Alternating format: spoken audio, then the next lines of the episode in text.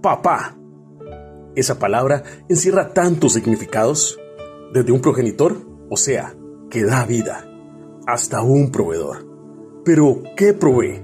Principalmente, y lo más importante, amor. Y luego, lo demás. No he tenido la oportunidad de ser papá y sentir eso tan hermoso de poder abrazar a tu hijo o a tu hija cuando es un bebé y que se abrace a tu pecho como el lugar más seguro y que nunca quisiera dejarte.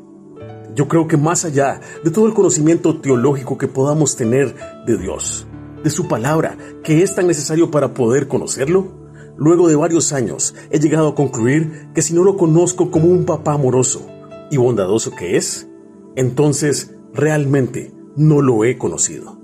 Porque Él dice que yo soy su hijo y que me ama incondicionalmente. Y claro que lo he podido experimentar. Como todo buen padre, cuando me equivoco, me va a corregir. También se puede enojar, pero es porque por supuesto quiere lo mejor para mí. Mi papá terrenal me puede dar lo mejor por un tiempo, pero Dios me lo dará por toda la eternidad. Gracias a que dejó todo por mí y a precio de su sangre preciosa me adoptó y me dio libertad. Cito las palabras de Pablo en su carta a los Gálatas. Ahora, como ustedes son sus hijos, Dios ha enviado el Espíritu de su Hijo a vivir en ustedes. Por eso cuando oramos a Dios, el Espíritu nos permite llamarlo papá, querido papá. Ustedes ya no son como los esclavos de cualquier familia, sino que son hijos de Dios.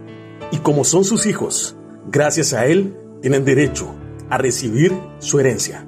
Gálatas capítulo 4, versículos 6 al 7.